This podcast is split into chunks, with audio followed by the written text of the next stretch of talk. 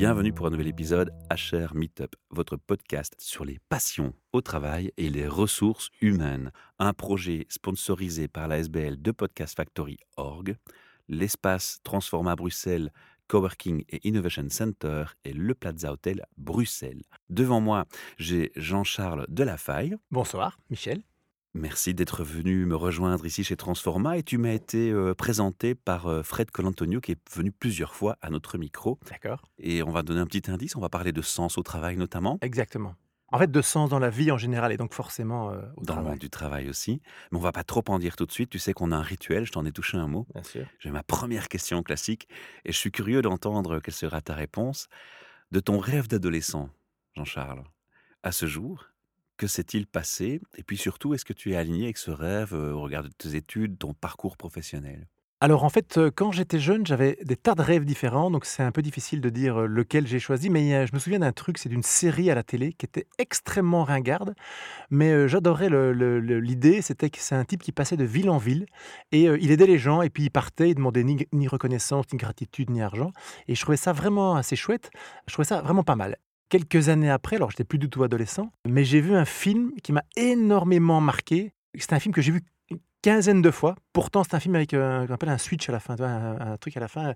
Donc, si- s'il y a un switch, eh ben, quand tu l'as vu une fois, euh, ça n'a aucun sens de le revoir. C'est le film The Game avec Michael Douglas. Oui. Et en fait, The Game, qu'est-ce qui, qu'est-ce qui se passe dans ce film? C'est un multimillionnaire qui n'a aucun sens à sa vie. Sa vie tourne à rien du tout. Et en fait, son frère lui offre un cadeau, et le cadeau, c'est en fait de détruire sa vie, en gros. Mais bon, je- il faut aller, faut aller le voir. En fait, l'objectif, c'est de lui permettre de, comprendre que la vie a un sens et d'aller le chercher. Et ça, c'est un film qui m'a énormément marqué. J'en parle tout le temps à tout le monde. Je l'ai vu une quinzaine de fois depuis 20 ans. J'adore ce film. On s'éloigne un petit peu du sujet. Mais donc, comme j'ai fait, euh, en sortant de Réto, il y a pile 30 ans, qu'est-ce que j'ai fait? J'ai fait de la communication parce que je ne savais pas vraiment ce que je voulais faire. Puis quelques années après, j'ai fait mon service militaire euh, parce qu'on faisait encore ça à l'époque. Et euh, pendant mon service militaire, j'ai perdu mon meilleur ami. Alors, ça a été un gros, gros choc parce que lui, faisait énormément de choses. Il donnait beaucoup de sens à plein de choses dans ce qu'il faisait. Et moi, Pas tellement. Du coup, euh, je me suis dit, oula, c'est lui qui meurt et c'est moi qui suis là alors que je fous rien. Bon, ça, c'est la petite histoire. Je ne le dis pas souvent, c'est ce que je vais te dire là maintenant, mais c'est, euh, je me suis promis sur son lit de mort de vivre pour deux. C'est-à-dire de vivre ma vie et de vivre la vie qu'il ne pourrait pas vivre. Et donc, c'est pour ça que je, je fais beaucoup de choses. Et je ressens l'émotion qu'il y a derrière Et et, je la fais beaucoup de force de, choses. l'intention. ouais. Donc je fais pas mal de choses. Et donc j'ai fait de la pub pendant des années. Et en fait, en 2004, j'ai fait un burn-out. Un énorme burn-out parce que j'ai adoré la pub. C'était la créativité. J'étais un créatif, ce qu'on appelle un créatif. Donc c'est pas, c'est pas un adjectif, hein, c'est, un- c'est une fonction. Mais en fait, je, me- je me suis senti vraiment vide. Je trouvais que ce métier était vide. En fait, on aidait des marques qui étaient abominables, euh, des directeurs marketing qui étaient abominables. Et en fait, on les aidait à, cro- à croître pour donner de l'argent à des actionnaires qui étaient eux-mêmes abominables. Et en fait, je me suis dit, non, c'est plus possible. Et donc, euh, j'étais vraiment totalement désaligné avec mes valeurs. Et alors, il y a une- un truc qui m'est arrivé, parce que bon, euh, c'est horrible d'avoir un burn-out, mais en fait, c'est la meilleure chose aujourd'hui, après, après 15 ans. Quand j'ai fait mon burn-out, je suis allé chez un, un médecin. En fait, quand il m'a diagnostiqué mon burn-out, il m'a dit Jean-Charles, tu fais un burn-out pour deux raisons. La première, c'est que probablement tu n'es pas assez récompensé par le travail que tu fais. Donc, tu Mhm. tu t'épuises et que tu ne te sens pas assez récompensé. euh, C'est vrai. Je dis oui, c'est vrai. Mais la deuxième raison, et il me dit, vu comment tu es et te connaissant un petit peu, je pense que c'est la deuxième raison qui est plus forte chez toi, c'est que tu n'es plus aligné à tes valeurs. Alors là, j'ai regardé le docteur et j'ai dit, écoutez, C'est un médecin généraliste. un médecin généraliste, oui, qui est Ouais. malheureusement à la retraite parce qu'il m'a sauvé la vie en fait. Chapeau, hein, parce Eh, que déjà la démarche, Ouais. ah, il te connaissait bien. Voilà, oui, on, on se voit quel- depuis quelques années. Et en fait, il me dit, t'es plus aligné à tes valeurs. Et là, je fais, écoutez, docteur, moi je travaille pour des grandes marques, elles ont aussi des valeurs, c'est du bullshit total. Donc, si vous voulez, moi, les valeurs, j'y crois pas. Il me dit, non, non, mais bien sûr, c'est du bullshit, les grandes marques. Mais les humains ont des valeurs. Et en fait, Ce sont tes valeurs profondes dont il te parlait. Exactement, des valeurs profondes, vraiment ce qui t'anime. Et en fait, aujourd'hui, je ne fais plus que ça. Aujourd'hui, j'ai donné une conférence à Amsterdam sur c'est quoi trouver ces grandes motivations profondes. Vos grandes motivations, c'est vos grandes valeurs, c'est ce qui vous anime profondément en vous. Et quand on comprend ça, on comprend qu'il faut les nourrir tous les jours. C'est comme si vous aviez des plantes et il faut les arroser tous les jours. Et donc, il faut trouver un travail qui permet de nourrir ça. Je vais donner un exemple très simple, le dépassement de soi. Imaginons que dans vos valeurs, vous ayez le dépassement de soi. Ça veut dire que vous avez besoin de vous dépasser tous les jours. Si c'est une valeur, ça veut dire que vous défendez le dépassement de soi. C'est-à-dire que vous poussez les autres également à se dépasser. Parce que c'est dans vous, c'est profondément en vous. Vous, vous aimez ça. Si vous vous retrouvez dans un job, on va dire, sans, sans, sans malveillance, on va dire une administration par exemple, où on s'en fout du dépassement de soi. On va dire, oh, ici, pff, tu fais ton job correctement, mais on s'en fout. Mais vous allez devenir complètement dingue Ouais, parce que vous avez besoin de vous dépasser. Si vous, tu, tu vas chercher vraiment profondément ce qui t'anime et que tu le nourris tous les jours, en fait, tu es naturellement heureux en fin de journée, et en fin de semaine, et en fin de mois, et en fin d'année. Et en fait, il y a deux choses. euh, Enfin, on s'éloigne peut-être un peu du sujet, euh, mais, mais on- il y a deux choses importantes à comprendre. C'est un, tes dons et compétences. Concrètement, qu'est-ce que tu aimes faire? Et puis, en quoi tes dons et compétences nourrissent profondément tes valeurs? Par exemple, moi, j'adore la créativité. Donc, dans la pub, j'étais content.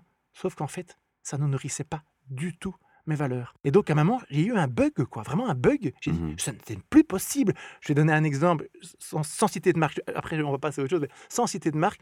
Il y a 12-13 ans, j'ai fait une affiche pour une marque très connue de pâte à tartiner, ok, pleine de, de huile de palme. D'accord? Tu vois de, de quoi je parle? Ces gens étaient abominables. Ce produit ne rentre plus à la maison depuis plus de 10 ans. Et en plus, malheureusement, c'était une chouette affiche et le client était très content. Il m'a dit ça a super bien marché, les gens adorent.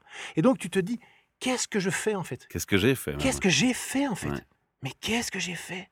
Pourquoi? Pour du pognon? Ah, Non. On a, on a brûlé quelques étapes, mais c'est bien, comme ça on voit à quel point ta passion est présente et, c'est dans tes tripes, et ça j'a- j'adore. Donc tu as répondu à la question, hein, c'est finalement le marketing qui t'a qui t'a inspiré, hein, euh, sans trop savoir vraiment fixer. Tu as une histoire privée qui t'apporte des valeurs, une recherche de valeurs, et tu vas en avoir pour deux, comme tu le disais si bien.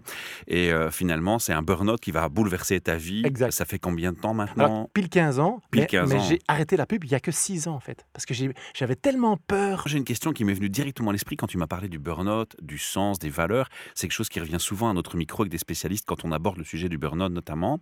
Est-ce que si tu regardes en arrière, comme tu sais très bien le faire, pendant que tu étais en burn-out, est-ce que tu aurais pu, sans l'avis de ce médecin, te rendre compte toi-même de ta situation, d'une part, cette première question.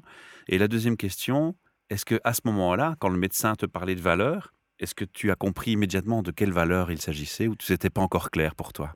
Alors la première Deux question. questions compliquées. Ouais, hein. alors la première question, en fait, euh, je vais te dire exactement. C'était en donc je me suis, je suis rentré du boulot après une semaine ou dix jours de congé pendant les vacances de Noël en janvier 2004. Alors je sais plus si c'est le 3 ou le 4 janvier. Je rentre au boulot un lundi et à 11 h du matin, donc je suis là depuis deux heures. À 11 h du matin, je fais. Faudrait que je prenne des vacances, moi. Je suis crevé. Et je me- je- je- ça faisait dix jours que je foutais rien. J'ai rien foutu. J'avais un, un petit garçon qui avait deux ans. Je faisais des câlins pendant, pendant dix jours. Donc j'étais aux anges.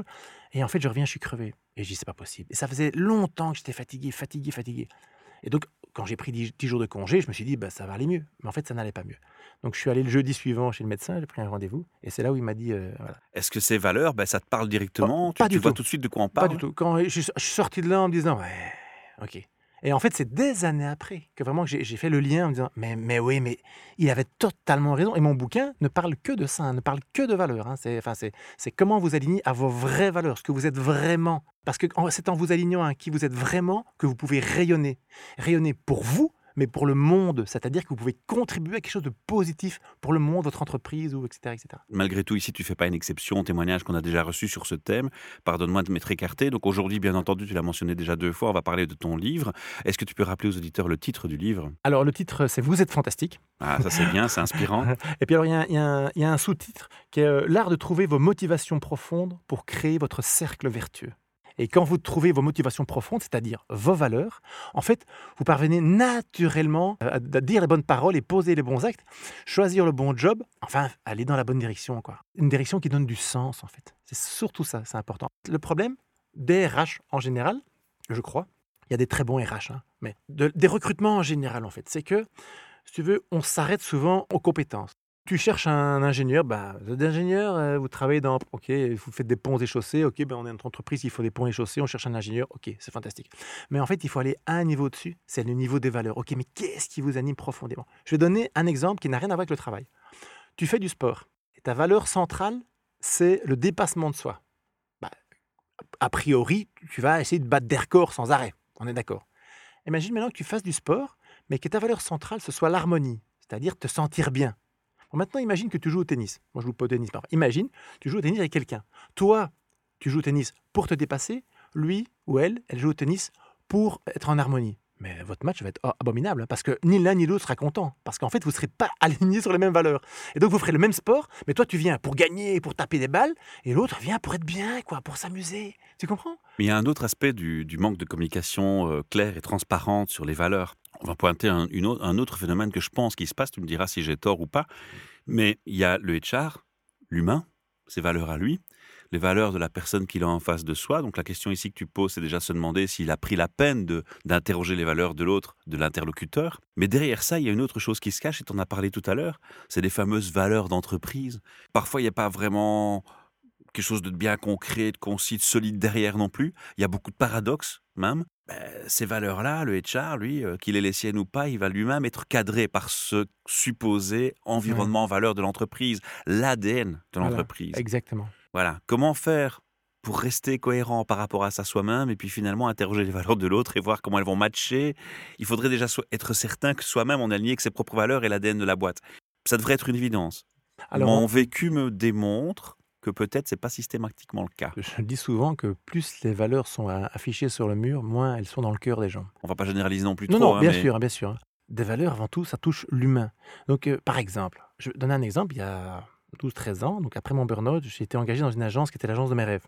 Et je discute avec le boss, et le boss dit Nous, ce qu'on a vraiment besoin dans l'entreprise, c'est de retrouver de la bienveillance. À moi, c'est une valeur qui me parle à crever. Ah, fantastique, Mhm. super. Je rentre dans l'entreprise, la personne la plus malveillante, c'était qui? C'était lui.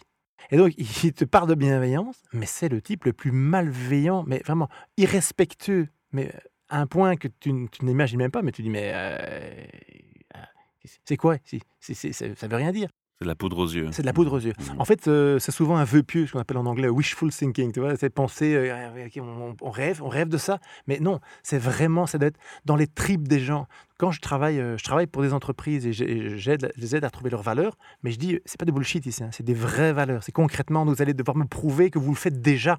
Je veux dire, si vous dites la bienveillance, concrètement, qu'est-ce qu'il y a? Ah, eh bien, par exemple, j'en sais rien, moi, euh, quelqu'un a eu un gros problème de santé, on l'a tous aidé, on a tous fait ça, machin. ok. Ah, ah, super, ok. Euh, Il y a ça. Si, par exemple, on, on sort, euh, maman, le patron, euh, dans, dans un brainstorming, il sort, on a la bienveillance et que tout le monde lève les yeux au ciel, je fais OK. Expliquez-moi un peu qu'est-ce que vous entendez par bienveillance. Non, ben, si vous n'avez pas la bienveillance, c'est pas grave, on va pas la garder. On va pas la garder. Parce que je vois bien que c'est pas vrai. Et c'est pas grave, en fait. Parce qu'il faut savoir qu'il y a un truc de dingue avec les valeurs. C'est quand on comprend ses propres valeurs, ses vraies valeurs. Et euh, euh, le sujet du livre de Vous êtes fantastique, c'est que nous avons toutes et tous une grande valeur qui nous nourrit. Donc une grande motivation universelle. On n'en a pas qu'une, mais on en a une grande, et toutes les autres sont au service de celle-là. Prenons un exemple, Barack Obama, c'était l'espoir, c'était la capacité de donner de l'espoir, d'accord? Mais il en avait plein d'autres, il avait l'humour notamment, etc. etc. Ben, quand vous avez une vraie valeur, vous, vous, vous êtes naturellement bon pour ça, mais donc il faut trouver les vraies valeurs des gens, aller, chercher au fond des gens. Quand vous vous alignez à votre valeur centrale, on va dire l'espoir par exemple, en fait toutes les autres valeurs naturellement s'alignent. C'est comme si toutes des petites lumières s'allumaient en vous. Comme le fonctionnement des neurones dans la tête. hein, C'est d'ailleurs.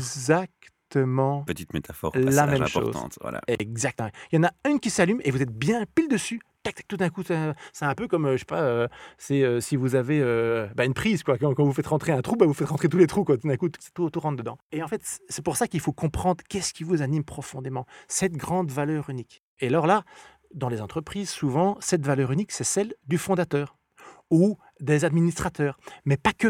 C'est très important d'écouter tout le monde au niveau de l'entreprise. Parce que moi, quand je fais un travail avec une PME, par exemple, je dis, je veux tout le monde. Il y a deux ans, un petit exemple, j'ai fait pour un hôtel. Et j'ai dit, je voudrais absolument avoir la réceptionniste. Parce qu'elle voit tout, elle sait tout, elle entend tout. Et elle n'a pas voulu le faire pour la petite histoire parce qu'elle a dit, il y avait les actionnaires, elle avait peur de dire des bêtises devant les actionnaires. Donc on a travaillé notamment avec, bon, avec plein de gens qui étaient à tous les niveaux de l'entreprise. Et la fille qui a trouvé la valeur centrale de l'hôtel, c'est la fille qui était responsable de la salle, donc du restaurant, qui était donc pas trop élevée dans l'organigramme, mais euh, à un moment elle a tapé dessus. On était une dizaine à faire cet exercice. Il y avait le patron, enfin le manager, il y avait les, actionnaires, et j'ai attendez ça, ça me parle. Et ça me parle parce qu'en fait, comme c'est un hôtel et que c'était pendant l'été, ils m'ont dit bah, tu viens dormir avec ta femme et tes enfants, comme ça tu apprends à, à, à sentir le produit. Et je me dis ça, cette valeur-là, je la sens bien. Je la, mais je la sens vraiment très, très, très, très bien. Et qu'est-ce que vous en pensez, vous? Et alors, à un moment, ils ont fait, bah oui, évidemment. Et je dis, bah, regardez, je vais vous expliquer, parce que vous faites ça, là, là. C'était la connexion, pour rien vous cacher. C'était la connexion. La connexion, ça veut dire que tout ce qu'ils faisaient, c'était pour connecter les gens, connecter les familles ensemble, connecter les entreprises ensemble. Et tout ce qu'ils faisaient, tous les programmes qu'ils proposaient, ça, ça parlait de ça, en fait. Se reconnecter à la nature, enfin, vraiment tout. Je dis, bon, ok, on va parler de ça. C'est ça, la connexion. Et donc, maintenant, ça veut dire que la connexion, il y a des règles pour être, pour être connecté aux gens. Et naturellement, quand vous, quand vous savez, par exemple, vous mettez la connexion ensemble, bah, si je me connecte à toi, Michel, je vais être bienveillant avec toi. Si je suis malveillant avec toi, vais pas me connecter avec toi. Donc, je vais naturellement me connecter, enfin, je vais me mettre dans la bienveillance. Si je veux me connecter vraiment très, très, très fort, je vais aller plus loin encore que la bienveillance. Je vais aller dans l'empathie. Enfin, tu vois, ce que je veux dire, c'est qu'à un moment, tout, tout, tout On s'allume. va ajouter une gamme, un Tu spectre euh, Voilà. de tolérance, d'ouverture et Ben ouais. d'aller vers l'autre. Bah, c'est exactement ça. Alors moi, j'ai j'ai une question un peu, euh, je vais jouer l'avocat du diable, hein, puis aussi par un, par un vécu, une observation. On a aussi un phénomène en entreprise qui est que les valeurs changent. On change de branding, on change de marque, on change de nom, mais quelque part, il y a aussi une réalité qui se cache derrière ça. C'est-à-dire que on peut avoir mille et une raisons de changer son branding, de nom et de ses valeurs. Ça a du sens aussi parce qu'en fait, même l'individu lui-même, il peut avoir une valeur forte pendant un moment de sa vie, il se passe quelque chose d'intense dans sa vie, et puis ces valeurs peuvent changer. Une valeur, c'est pas éternel. Ah, Alors, moi, il y a des valeurs éternelles, oui, mais il y a des valeurs qui ne sont pas forcément éternelles. La vie peut, peut être faite d'électrochocs. Est-ce que là, tu me rejoins ou est-ce que tu me dirais non, il y a encore des valeurs qui vont rester les mêmes? Alors, je suis convaincu que tu as une valeur centrale qui, est la même. Quand tu mets le doigt dessus, je, le fais avec des clients, ils se mettent à chialer, quoi. Parce qu'ils disent, mais c'est moi, en fait. C'est comme si je les mettais à nu, enfin, nu, mais dans le sens propre, dans le sens beau du terme. Dans le sens- voilà, ils sont. Mais oui, c'est moi, en fait. Et cette valeur centrale, en fait, c'est ton grand, grand talent. Par exemple, euh, une de mes clientes, euh, il y a, quelques jours, c'était justement la connexion. Cette fille qui, naturellement, tu lui parles, elle te voit, elle te connaît pas, elle va parler, on va dire, elle va parler une pierre, quoi. Tu vois, elle va parler une pierre. Tu vois, naturellement. La va- communication. voilà, la communication, elle prendre contact tout de suite. C'est pas plutôt un talent qu'une valeur? Euh, Alors pour moi, alors pour moi, tes valeurs, c'est les talents. Moi, j'appelle ça ton talent, ton grand talent. C'est-à-dire tu sais connecter. La personne dont le talent, dont la valeur principale, c'est l'harmonie, c'est une personne qui sait naturellement harmoniser. Tu verbalises, tu dis, c'est naturellement harmonisé. Donc, par exemple, moi, j'avais un ostéopathe pendant des années parce que j'avais des problèmes de dos. Eh ben, il savait harmoniser le monde, c'est-à-dire moi, mon corps. As un manager qui sait harmoniser, ça veut dire qu'il sait mettre de l'harmonie dans le groupe. Ça veut dire qu'il sait mettre les bonnes personnes avec les bonnes personnes, tu vois, euh, mettre ensemble. Et d'ailleurs, je pense que ça, c'est une des grandes qualités des très bons responsables des- RH, c'est les gens qui savent mettre de l'harmonie dans une entreprise, qui disent je vois très très bien comment cette personne va s'adapter à l'entreprise parce que cette personne a déjà les valeurs de l'entreprise. Par contre, alors oui, tu as raison dans, dans l'autre sens, dans le sens qu'il y a des valeurs qui viennent et qui partent. Oui. Il y a des valeurs que tout d'un coup euh, qui t'apparaissent parce que tu es dans un Je- Je environnement. dirais pas qu'elles partent. On les met en avant, Voilà. on les met en retrait. Oui, Par exemple, une- typiquement la valeur du respect. J'ai déjà rencontré des sociétés où on met la valeur du respect pratiquement en premier dans la boîte, et puis euh, quelques années plus tard, on revoit les valeurs, et cette valeur est toujours là, mais euh, pff, elle n'est pas dans le top 5. Oui. Façon de parler. Ouais. Alors, euh, en fait, alors c'est marrant parce que par rapport à la valeur de respect, elle n'est pas dans mon bouquin, la valeur de respect. Et je vais t'expliquer pourquoi. Parce que pour moi, il y a une valeur qui est au-dessus de ça. On appelle ça être méta, comme, Mhm. comme métaphysique, c'est au-dessus. C'est la bienveillance. Si je suis bienveillant avec toi, Merci Jean-Charles. si je suis bienveillant avec toi, Michel, forcément, je vais te respecter. Si je suis bienveillant avec un SDF dans la rue, je vais pas le frapper dessus. S'il bloque le chemin, je vais au contraire lui parler, je vais pas lui donner mon écharpe en hiver. Si je suis bienveillant avec une femme, je vais pas lui mettre la main aux fesses dans le tram, tu vois. Et c'est là que tu réalises déjà que l'interlocuteur qui est en face et qui te parle du respect comme valeur principale a déjà oublié une étape et qu'il a déjà Ah, sauté un pas exact. trop loin ou pas assez. Exact. Et donc, il y a une valeur vraiment au-dessus. Et quand tu es dans la bienveillance, mais, et si tu acceptes la bienveillance, et en fait, la bienveillance, C'est le Euh, don de soi. oui, c'est, en fait, pour moi, c'est dans mon. Je vais écrire un nouveau livre, mais et je dis, c'est bien veiller sur l'autre.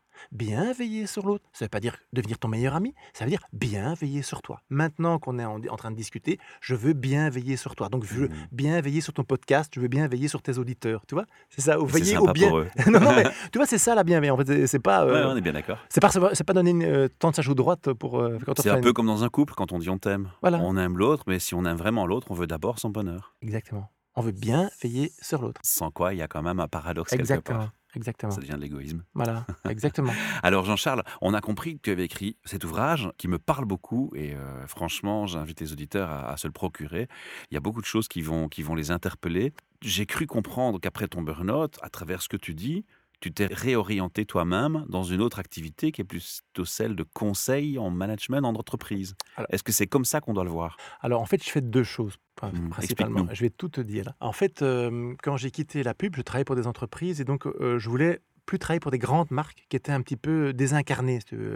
Je voulais travailler pour des PME qui avaient des valeurs fortes. Et donc, je voulais travailler pour des gens, en fait, parce que c'est des gens qui m'intéressent. C'est l'humain. C'est l'humain qui m'intéresse. Donc, je voulais travailler pour des gens, des entrepreneurs, mais il y a des entrepreneurs qui ont des fantastiques valeurs et qui veulent vraiment construire des choses très, très belles. Et donc, je voulais travailler pour eux. À force de travailler pour eux, en fait, je me suis rendu compte que les grandes valeurs des, des entreprises, de leur entreprise, bah, c'était leurs valeurs à eux. Et donc, à un moment, plus les entrepreneurs comprennent que leurs valeurs doivent être au centre, d'ailleurs, dans, dans le travail des valeurs, je le dis dans le bouquin, mettez-vous au centre du processus, c'est vous qui comptez avant tout. Plus vous êtes dans vos valeurs, plus vous rayonnez. Reprenons un exemple. Si ta valeur centrale, c'est l'éthique, c'est plus fort que toi, tu transpires l'éthique. Tu commences à travailler dans une boîte et demain tu vends du glyphosate. Il y a un bug, hein. Tu vas, tu vas péter un câble. Peut-être qu'au début, tu vas, tu, vas, tu, vas, tu, vas, pouvoir dire Ok, je m'en fous parce que je fais de l'argent. Mais à un moment, c'est pas possible en fait. L'argent n'est pas possible. À un moment, tu dis Ce n'est pas possible. Tu t'alignes à tes valeurs. Tu sais plus, d'ailleurs, les gens qui s'alignent à leurs valeurs, je dis toujours Faites gaffe parce que vous savez plus faire euh, marche arrière. Comme on dit en anglais, no way back. Quoi. C'est plus revenir en arrière parce que c'est tellement chouette d'être aligné à tes valeurs. C'est tellement un, un cadeau que tu fais au monde que tu n'as plus du tout envie de revenir en arrière. C'est un cadeau qu'on se fait à soi-même. Qu'on se fait à soi-même, évidemment, mais bien sûr. Ouais. Tu conseilles les entreprises, donc tu fais deux activités. Je conseille les entreprises, et puis à un moment, je me suis dit, ben, en fait, comme c'est les gens qui m'intéressent, aujourd'hui, j'aide des gens à changer de vie. Donc, Alors, gens... est-ce que tu peux appeler ça du coaching? Alors, en fait, moi, je ne suis pas coach, pas coach agréé, et je ne veux pas l'être. Donc, on m'a déjà mille fois demandé, envoyé des... Tu as toujours sur Facebook des trucs encore... Euh, Google te surveille, hein, donc tu, tu as des trucs, des pubs pour devenir coach, machin. Non, merci. Et donc, la question qui tue, comment te définis-tu? Alors, c'est une très bonne question. En fait, moi, je veux inspirer le monde. Moi, je veux t'inspirer. Je t'explique, Michel. Imagine, l'inspirer, c'est allumer une petite lumière dans ta tête. Cette lumière, c'est quoi? C'est dire, regarde, c'est quoi ton trésor? C'est quoi tes valeurs profondes, tes motivations profondes? Après, je vais voir tes compétences. Et je vais dire maintenant comment tu vas pouvoir utiliser tes compétences pour répondre, répondre à tes valeurs. Profondes. Je vais te donner un exemple. Je vais parler de moi, parce que je, je me connais un peu. J'adore parler en public. J'ai toujours adoré faire ça. Et j'ai toujours adoré écrire. Dans la publicité, j'étais ce qu'on appelle un copywriter, donc j'écrivais. Et j'ai écrit des romans pendant des années. Voilà, bon, on n'a pas eu beaucoup de succès, mais j'ai écrit des romans. Et puis, euh, en fait, quand j'ai quitté mon, mon, métier de la pub, j'ai commencé à donner des conférences. J'adore donner des conférences. Mais si demain tu me demandes de parler de la reproduction des crevettes grises en Atlantique, je m'en fous complètement. Moi, ce que je veux donner des conférences sur un sujet qui m'éclate, tu vois. Et en fait, aujourd'hui, je donne des conférences aux entreprises. J'en ai donné une aujourd'hui à Amsterdam. Et, euh, et, je donne des conférences aussi euh, pour des gens qui veulent changer de vie. J'explique comment t'aligner à tes valeurs entre tes compétences qui sont au service de tes valeurs. Et alors là, ça, je, donc je m'éclate forcément. En fait, ce que tu fais au quotidien, tes dons et compétences, c'est ce qui te permet de te lever avec la banane le matin. Prenons un exemple, tu dis oh, j'ai deux podcasts à enregistrer aujourd'hui, j'aime ça, je m'éclate. ok? C'est le pied. Maintenant, imagine que tu, donnes un, tu fais un podcast avec quelqu'un qui a des valeurs absolument opposées aux tiennes et que tu vomis. Et qu'à un moment, tu sais que tu vas devoir faire des podcasts pendant 10 ans avec quelqu'un que tu dégueules, excuse-moi l'expression, que tu, dé, que tu détestes. Tu dis je déteste cette personne. Et tout ce qu'elle m'inspire me dégoûte. Je suis un optimiste. Je vais oui. garder l'espoir de pouvoir le changer. je suis un utopiste. Ok, ok, mais, mais, mais euh, imagine, ok, ok. Mais maintenant, imagine que tu fais ce que moi j'ai fait, c'est-à-dire que tu vas être sponsorisé par une marque ouais. qui te dégoûte. Non, je refuse. Ok. Voilà. voilà. Maintenant, ok. Maintenant, imagine, imagine que maintenant, euh, ben, en fait, euh, pour une raison ou une autre, t'as pas pu, pu refuser, tu l'as fait. Non, bien, non, non, je refuse. Non, non, attends. Oh, non, autre chose. Je suis capable d'aller à l'autodestruction pour refuser attends, ce genre de choses. Autre chose, autre chose, Michel. Non, autre chose. Imagine, imagine que tu es sponsorisé par une marque que tu crois être bienveillante. Et, et je réalise que je, me, que je me trompe. Que tu t'es totalement planté. Mais au bout de deux ans. Hein. On va discuter sérieusement. On va discuter sérieusement. et ça va s'arrêter. Voilà. Et, euh, et, en fait, le problème, c'est qu'il y a beaucoup de gens qui disent non, je peux pas parce que je suis assis sur mon salaire, sur ma voiture de société, sur mes chèques repas, tout le bazar, Mmh. et j'ose pas, en fait, quitter ça. Je peux comprendre ça, mais j'ai un parcours particulier qui fait que c'est le genre de choses qui ne me fait pas peur. Ouais. Mais en fait, hein, moi, je, je, le fais pour beaucoup de clients. Je dis écoutez, ne sautez pas du building euh, sans parachute, quoi. Donc, euh, soyez ouais. pas complètement dingue. Moi, c'est ce que j'ai fait plusieurs fois. Et, et en fait, euh, le problème, c'est que tu, tu, sautes du building du, du, du, dixième étage et tu tricotes ton parachute en, dans la descente. Mais le problème, c'est que parfois, la descente, ça, ça va un peu vite. donc, tu te prends le sol. Mais donc, je dis toujours attendez, attendez, attendez. Par exemple, ma cliente, il y a une semaine, je lui. Je vais te répondre à ça, pardon de t'interrompre. Vas-y. Tous les indépendants me le disent au micro. L'échec fait partie de la réussite. Exactement. Donc se casser la gueule sans parachute, ça fera mal, mais on va rebondir. Exactement. Mais moi, Il n'y a pas de doute à avoir ouais. là-dessus. Mais moi, ce que je crois, quand, quand, tu as une famille, une femme, des enfants, ou un, un mari ou des, un conjoint... C'est plus compliqué. Donc, il faut aussi être d'accord. Par exemple, moi, quand j'ai quitté la pub, j'ai dit à ma femme, est-ce que tu es d'accord? Et elle m'a dit, qu'est-ce que tu veux faire? J'ai dit, je n'en sais rien. Par contre, ce que je veux, c'est être heureux. Je veux retrouver mon bonheur. Et j'ai dit, écoute, si on bouffe des pâtes pendant 5 ans, si on doit vendre la maison, on vendra la maison. Elle m'a dit, OK. C'est beau. Alors, alors c'était fantastique parce que du coup, ça m'a donné des ailes et euh, quand je suis tombé, elle, hop, elle, me relevait tout le temps. Quoi. Ça, c'est chouette parce que du coup. Euh, bah... D'autant plus beau qu'il faut savoir qu'il y a un témoignage qui était dans ce sens une fois à propos des burn-out. Un burn-out, ça ne détruit pas que la vie professionnelle. Ça détruit la santé, ça c'est évident. Un burn-out détruit aussi la vie de couple et la vie de famille. Oui. Parce qu'il y a des antidépresseurs, euh, parce que ça génère des tensions. Enfin, on va pas faire ce Ouais. sujet-là maintenant, mais voilà, c'est un clin d'œil que je voulais faire quand même et un petit rappel au passage. Alors, Jean-Charles, où est-ce que tu fais des conférences par rapport au où? Parce que tu m'as parlé d'Amsterdam, tu fais uniquement en Europe? Non, non, alors, alors bon, d'abord, le monde euh, entier? Non, non, alors, alors c'est une très bonne question. Justement, alors je les donne, j'ai donné beaucoup de conférences dans des centres de coworking, Mhm. tu vois, pour les, pour les jeunes entrepreneurs. J'ai fait un séminaire euh, le 30 avril dernier, donc que j'ai, enfin, euh, fait de la pub sur Facebook. J'ai eu 100 personnes.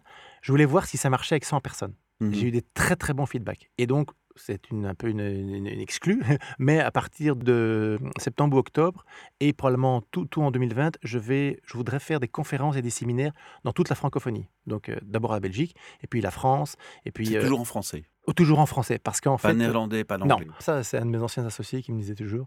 Ah J'étais pas du tout aligné aux mêmes valeurs que lui, mais par contre, là, il a tapé juste. Il m'a dit en français, tu es tellement enthousiaste et ça passe tellement bien que quand tu le fais en anglais, parfois tu cherches tes mots et c'est pas la même chose. Tu es plus un robot. On a besoin d'être dans C'est comme en podcast si tu lis un texte au lieu que ça Voilà, des tripes. Ça fait le même effet. Ouais, je Voilà. comprends bien. je Et comprends donc, bien. euh, et donc, je le fais en français, je me sens à l'aise en français. Et puis, euh, je travaille avec quelqu'un qui va m'aider à, faire un tour, si tu veux, comme, un- comme un artiste. Et elle m'a dit en rigolant, elle m'a dit, regarde, en, en fait, il y a 220 millions de francophones dans le monde, donc ça va. Ouais, voilà, on a, le- on a de quoi parler. Ça va, on a de quoi faire. Donc euh, voilà. Donc, mais donc effectivement, je voudrais aller, mais par exemple, je voudrais aller au Liban, je voudrais Ouais. aller au Québec, je voudrais aller en Suisse, je voudrais. Ouais, aller- les francophones partout dans le monde, Voilà. Même à Tokyo, hein, Voilà. plus que les, les- les expats. hein, Voilà, par exemple, exactement, hein, voilà. tout à fait. Et donc, euh, je fais ça. Et donc, ça, euh, j'ai une page Facebook qui s'appelle Vous êtes fantastique, tout simplement. Vous pouvez euh, la liker et euh, vous aurez des nouvelles probablement à partir de, à mon avis, de, du mois d'août, euh, de septembre. Parfait, parfait. On va donner l'adresse d'un site internet aussi, peut-être? Alors, j'ai mon site qui s'appelle vous êtes fantastique.com. Sur le site, vous pouvez euh, cliquer sur acheter le livre ou machin. Le livre, il coûte 16 euros. Mhm. Euh, le prix était très démocratique parce que l'objectif était que tout le monde puisse le, faire l'exercice à un prix. euh, Qui reste raisonnable. Tout à fait Et 16 raisonnable, C'est plus que raisonnable, d'accord. euh, donc ça, c'est l'objectif. Mais sinon, vous allez sur le site de Latitude des héros, vous tapez Latitude des héros dans Google, ça va faire plaisir à mon éditeur. Vous trouvez le livre. Euh, D'ailleurs, il n'y a pas que mon livre, il y a des livres de Fred aussi qui Ouais, sont ouais, super trois, intéressants. Voilà. Ouais. Merci Jean-Charles. Alors, on n'a pas fini. hein. On a encore trois petites questions rapidement. Comment tu définirais, toi, un RH Pour moi, un bon RH, je veux dire une bonne personne, c'est la personne qui va au-delà des compétences, Qui vraiment, en fait, qui crée de l'harmonie, qui dit, OK, cette personne-là, je la sens bien parce que je vais chercher de manière concrète hein, ses valeurs. Donc, je vais aller vraiment la titiller sur ses valeurs pour qu'il y ait un match parfait avec l'équipe. On le sait bien, c'est un peu comme si vous mettiez, euh, voilà, vous aviez, euh, je sais pas moi, vous avez un verre d'eau, puis vous mettez une goutte euh, d'encre, ben tout d'un coup, euh, l'eau sera plus vraiment transparente et l'encre, elle sera plus bleue. Donc, euh, s'il faut que tout le monde soit transparent ou tout le monde soit bleu, ben, il faut que ça- ça- il y a vraiment une harmonie complète et qu'on se dise, c'est vraiment cette personne, elle est parfaitement à sa place. Moi, j'adore le fait de, voir des gens qui sont à leur place. Ça, ça me, d'ailleurs, ça me fait souvent pleurer de voir vraiment profondément quand quelqu'un est à sa place. Je dis, ça c'est dingue. Cette personne est totalement alignée. Elle est, elle est là où elle doit être, là, maintenant. On a juste envie d'applaudir. Voilà, on va dire, voilà, bravo, bah, il n'y a rien à dire, c'est pas magnifique, tu es à ta place. Et, et évidemment, la personne des RH a cette responsabilité qui est pour moi énorme, hein, et c'est compliqué parfois, hein, parce que c'est compliqué pour eux. Mais si elle trouve la bonne personne à la bonne place, même s'il n'y a pas de science exacte, euh, là, c'est- elle fait un boulot exceptionnel. Quoi. Ouais, et puis il y a l'évolution dans le temps, comme on en parlait Voilà. tantôt, qui est aussi un autre challenge. Il faut anticiper parfois les choses. Alors, ma deuxième question, Jean-Charles, c'est l'effet waouh. C'est un endroit, tu te rends, Hmm. et t'as qu'un mot qui te vient à l'esprit, c'est waouh, ici il y a un truc qui est fantastique qui se passe, on y est bien, quoi. Limite, je démissionne, je pars de tout ce que Ah. j'ai, je viens ici. T'as déjà connu ça? Alors, j'ai connu ça au, tout au début quand j'étais dans la pub. Mon premier stage dans la pub, je- la première fois que je suis entré dans une agence, j'ai fait Ah, c'est là que j'ai envie d'être. Et d'ailleurs, c'est amusant parce que c'est dans cette agence-là, exactement huit ans après, que je suis devenu directeur de création. Donc c'est rigolo. Et qu'est-ce qui t'a fait faire cet effet waouh? Qu'est-ce qui t'a marqué à ce point? Ah, je ne sais pas te dire. C'est C'est une vraiment. ambiance générale. c'est un- je me suis dit, c'est ça que je veux faire en fait. C'est- ça. Voilà, j'ai adoré. La dernière question, c'est si tu as l'occasion de passer un message à tous les DRH qui nous écoutent, quel serait-il? D'abord, ce qui est important, c'est de comprendre les vraies valeurs de l'entreprise. Pas les trucs, pas euh, le wishful thinking, pas euh, les vœux pieux. C'est quoi les vraies valeurs de On l'entreprise parle pas de marketing, on Voilà. parle du vrai ADN. On parle du vrai ADN. Par exemple, dans mes valeurs, je n'ai pas le dépassement de soi, je n'ai pas la disruption, c'est-à-dire la capacité de faire autrement, et je n'ai pas l'empowerment, c'est-à-dire la capacité de tirer les gens vers le haut. Je n'ai pas ça. Mais ça ne veut pas dire que je ne suis jamais disruptif, machin, mais je n'ai pas ces valeurs-là dans mes cinq valeurs principales. Je ne les ai pas. C'est pas grave. En m'alignant mes valeurs, naturellement, je deviens disruptif et je tire les gens vers le haut, etc., etc. Mais donc, soyez honnête, intellectuellement honnête. Et authentique. Authentique. Et ces valeurs, il faut qu'elles soient ressenties aussi bien dans le bas de l'échelle que dans le haut de l'échelle. Si à un moment on dit, euh, j'en sais rien, mais voilà, euh, à quelqu'un euh, dans, le bas de l'échelle, ah chez nous on est, on vise l'excellence, donc c'est le dépassement de soi, et qui fait, qui lève les yeux au ciel, non, ben, vous l'avez pas. On, l'a raté. Donc c'est mmh. quoi les vraies valeurs? Et c'est pour ça qu'on en a il faut sélectionner les vrais, vraiment vrais. Si on a 3, 4, c'est pas grave. Et alors, dans ces valeurs, c'est quoi la valeur au centre? Les grandes marques qui font du marketing ont compris ça. Nike parle de dépassement de soi. Just Do It, ça ne parle que de ça. Apple, il parlait que de disruption. C'est faire les choses différemment. C'est quoi la valeur centrale de Harley Davidson? La liberté, je dis. Et une deuxième, ils disent la rébellion. Bah, c'est la liberté rebelle. C'est naturellement, il y a deux valeurs très importantes. La troisième, c'est quoi? C'est l'appartenance, la communauté. Tu vois, j'appartiens à un groupe. voilà, c'est motard. Et en fait, quand tu comprends les vraies valeurs, tu sais exactement quoi faire. Prenons l'exemple d'Harley Davidson et je vais terminer comme ça. Si tu as un garage Harley Davidson et un garage Honda, ils doivent tous les deux trouver un vendeur. Tu sais bien, tu ne dois pas trouver la même personne. Rationnellement, c'est un vendeur de moto. Mais émotionnellement, quelque chose de plus grand, c'est qu'il y a quelqu'un qui va te parler, te vendre, t'incarner la liberté. Celui avec la barbe, il ira du côté Harley, c'est ça Voilà. Jean-Charles, je te remercie infiniment. C'est moi qui te remercie. Euh, reviens à mon micro quand tu le souhaites. C'est un chouette moment de partage. Et euh, merci Fred Colantonio de, de m'avoir fait faire euh, cette belle et sublime rencontre. Merci beaucoup. À bientôt. Salut.